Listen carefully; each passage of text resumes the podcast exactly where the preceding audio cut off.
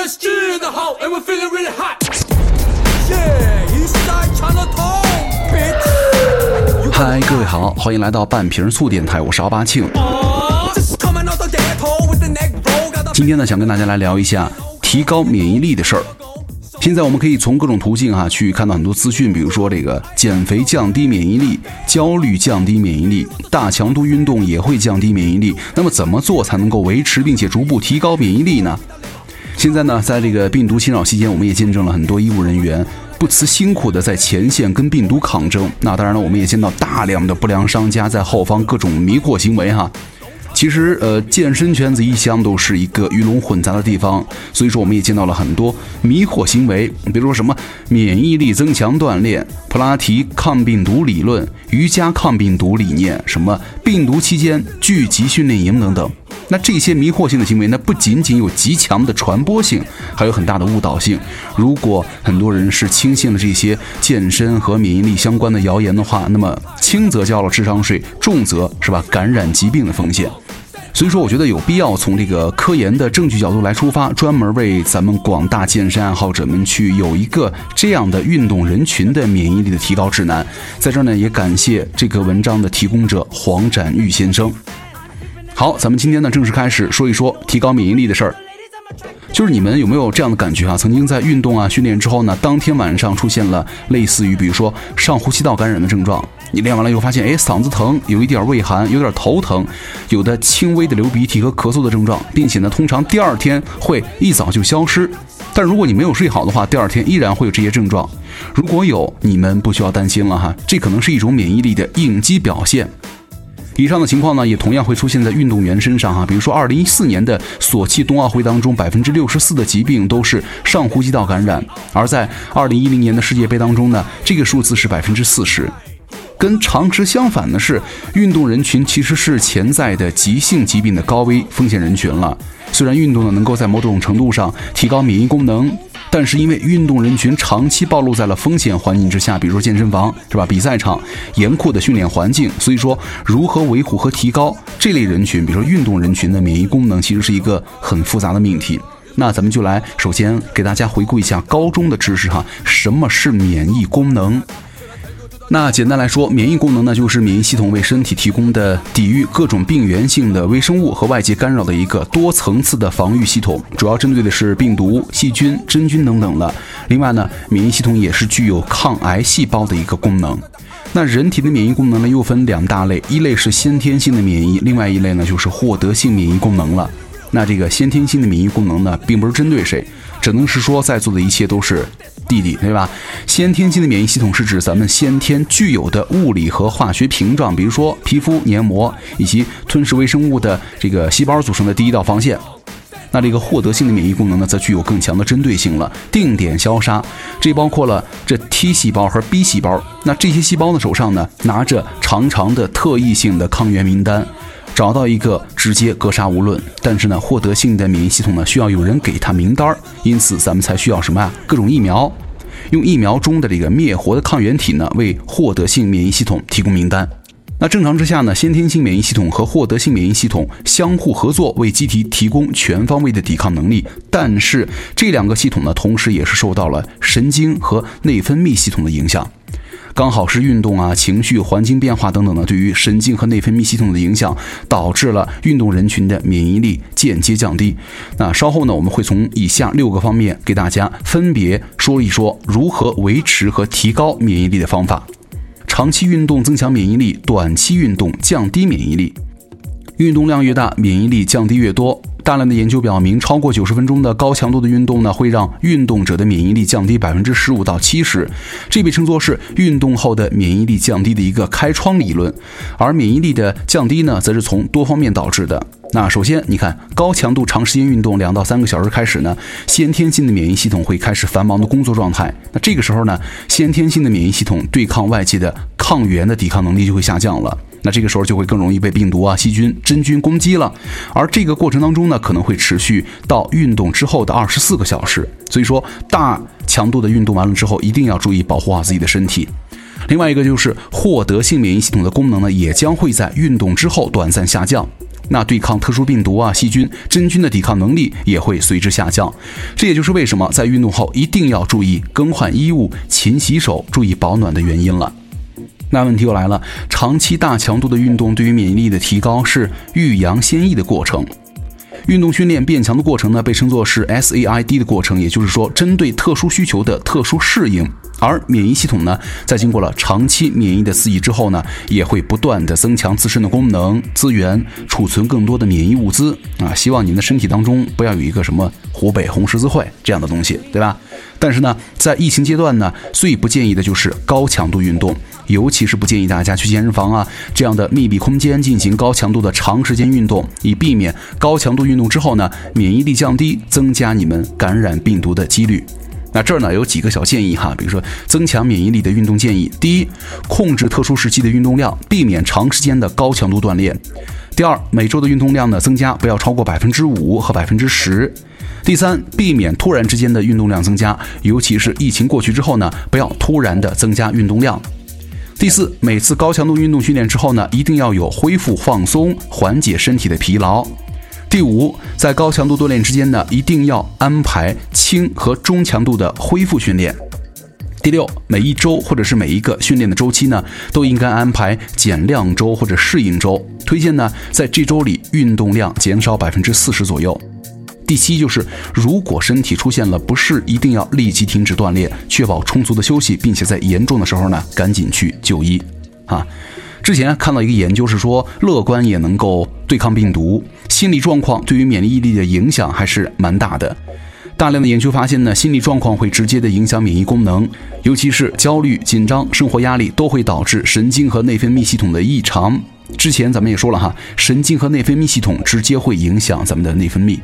因此啊，对于这个病毒肺炎的过度焦虑，反而会导致免疫力的下降。那听起来很这个墨菲定律，对吧？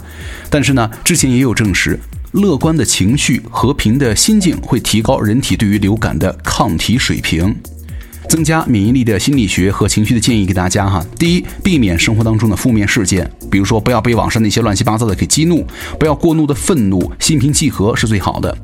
第二，注意观察自己的心情、压力和焦虑。第三，在有必要的时候呢，寻求情绪管理，比如说去看看心理医生，对吧？另外啊，一直跟大家说，一定要睡好觉，对吧？睡好觉，好睡眠，你才会有好抗体啊。研究发现，睡眠是免疫功能恢复和提高的最佳时刻了，而睡眠不足呢，则会导致免疫力的下降。慢性的睡眠不足或者睡眠扰乱，会导致免疫系统的内部紊乱，增加感染病毒的风险。研究发现，运动人群呢，通常是睡眠效率更低的人。这个睡眠效率呢，等于入眠的时间占入睡眠的时间的百分比哈。通常的运动员和运动人群的睡眠效率只有百分之八十一，而大众呢通常可以达到百分之八十九，而这个睡眠效率呢在百分之八十五以上才算正常。那另外，失眠或者少眠会直接导致免疫应答的下降。而缺觉啊，或者睡眠之后的第二天再进行高强度的训练的话，你的免疫力削弱程度呢会更加的严重。而补觉和午睡则会有助于帮助恢复免疫系统了。另外，增强免疫力的睡眠建议有这些哈：第一，比如说每天至少保持七小时以上的有效睡眠；第二，避免睡眠缺乏、熬夜和睡眠时间不规律；第三，用早上起来的新鲜舒适感呢评估一下你的睡眠质量。第四，有条件的话，还可以利用可穿戴设备进行监控睡眠质量。第五，日间的补觉呢，有助于免疫系统的提高。第六，优化睡眠的规律，减少睡眠前的屏幕时间。第七，确保睡眠时屋内是黑暗并没有光的。那如果是冬天运动，或者你看现在很多地方还在下雪，或者刚下完了雪，冷天运动的话，避免大吸气。这个环境变化呢，也是导致免疫力减少的原因了。研究发现，在冬天进行的比赛或者运动会当中呢，运动员有着更高的几率患上上呼吸道感染。通常过热或者过冷的环境呢，缺氧的环境都可能会导致运动后的免疫力下降。那古话说得好，运动后一定要注意保暖，别着凉。研究发现，在寒冷的环境之下呢，运动完了大口呼吸吸气会降低呼吸道的黏膜的温度，而这个温度呢，刚好是适合病毒的复制，而这个也是会导致寒冷状态之下更容易患上上呼吸道感染的一个原因了。那如果很多人说，那我戴着口罩健身行不行啊？戴口罩健身的话，一定要避免大重量，因为缺氧也会导致免疫力降低。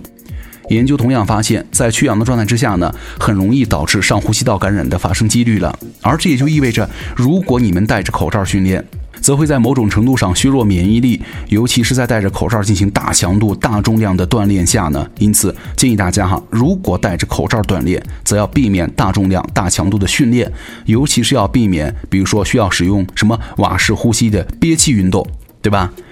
呃，还有一个小 tips 跟大家分享一下哈，病毒的流行期间呢，一定要避免长途旅行了。有一份数据还是说，长途旅行，尤其是在飞机上的长途旅行呢，会导致上呼吸道感染的几率增加二到五倍。这主要是因为啊，飞机的机舱在长途的旅行当中，轻微的缺氧、紧密的空间和旅途的压力啊、焦虑啊和疲劳的综合作用之下呢，会有一种我变弱了，敌人变强了的结果。因此，就是病毒会容易更容易上你的身体当中哈。所以说呢，在疫情期间呢，咱们尽量避免长途旅行，尤其是跨越多个时区的长途旅行，是减少感染的好方法了。那增强免疫力的环境控制和旅行的建议是：第一，在缺氧、炎热和过冷的情况之下呢，一定要谨慎的增加运动量和训练的强度；第二，避免在过冷、过热和缺氧的环境之下呢进行锻炼；第三，避免长期吸入过冷或者过热的空气；第四，保持个人卫生，训练后的卫生和清洁。第五，在健康状态之下，短期适量的安全暴露在极端的环境之下呢，可能能够增强免疫力。比如说你在健康的时候呢，每天在热水澡之后冲三十秒的冷水澡。最后呢，再跟各位说一说这个减肥啊，减肥也会减掉免疫力。营养因素呢，一直是直接影响免疫力的方面。研究表明，低能量的饮食阶段的免疫力也会下降。因此，在疫情期间，其实并不适合减肥。对于免疫力来说呢，两个宏观的营养素非常重要，分别是碳水化合物和蛋白质的摄入。一方面，碳水化合物的充足摄入呢，能够保证血糖的稳定，血糖降低呢，会增加机体的免疫的应激反应，降低应对外界的刺激能力。另外呢，免疫系统的免疫物质大量依赖和蛋白质当中的氨基酸呢，作为更新、维持和增强的来源。那缺乏特定的维生素营养啊，可能会导致免疫力的下降。也有研究说了，如果膳食纤维当中呢缺乏维生素 C 和 D，以及缺乏锌元素，会增加感染上呼吸道疾病的风险。但是呢，通过食物补充依然是最好的选择了。这儿呢，给大家一点点增加免疫力的营养补充建议哈。第一个就是确保充足的能量摄入，避免低能量、低碳水和低蛋白饮食。第二，避免暴饮暴食。第三，保持均衡的营养膳食。第四，确保每天的饮食当中呢，至少百分之五十的能量来自于碳水啊，没事儿的话别碳循环。第五，确保充足的蛋白质摄入啊，就至少达到每天一点二到一点六克每千克的体重。另外一个就是第六，如果饮食中不足的话，可以考虑每天摄入，比如说吃点维生素 D 三，是吧？吃点维生素片儿。呃，第七，如果长时间的旅途旅行的话，要考虑在饮食当中呢加入到益生菌或者喝点酸奶哈。呃，在特殊时期哈，尽量避免因为缺乏维生素导致的这个免疫力下降。那其实总的来说呢，以上就是一个比较全面的维持和增强免疫力的一个建议了哈。虽然很多的建议呢都是来自于这个运动规律，都是运动者或者是有一定训练基础的人，但是呢，运动人群和运动员之间的免疫力的特征是的相似性，让这些建议呢能够适用于所有的有运动训练基础的人，对吧？希望大家都能够远离疾病。而且我觉得很多时候人生的路还长，对吧？咱们要减肥啊，要增肌，要塑形，也不差这几个月了，还是老老实实的吧，别给国家添乱了。好，感谢各位收听本期的半瓶醋，想找到我也可以来关注我微博八庆。那咱们下期见了，拜拜。春天来了，把你手拉上，来这的商场逛一逛，给你买衣裳。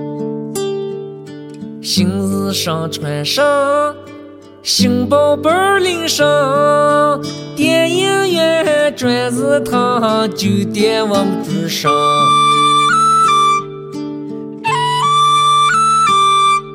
夏天来了，石榴花开了，公园里面拉日郎，我们去照相。黑墨镜戴上，把红嘴唇画上，花裙子你穿上，头发烫个大波浪。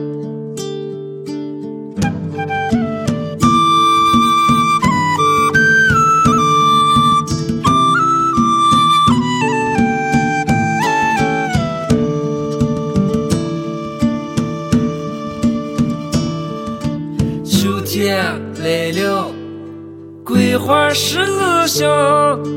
我是你的大眼睛，你是我的小绵羊。皮夹克穿上，嘎摩托刺上，你把果果的腰抱上，我们老新疆。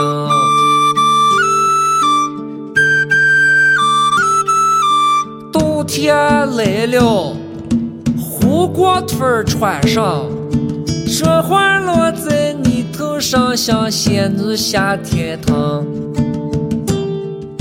手儿手拉上，嘴儿嘴对上，热炕上被儿抱上，要耍到天亮。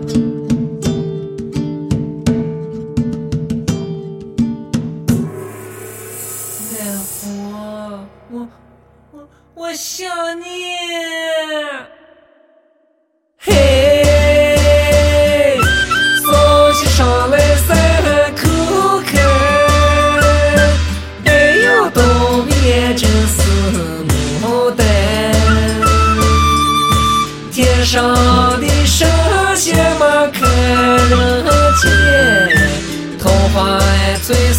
了朱贵。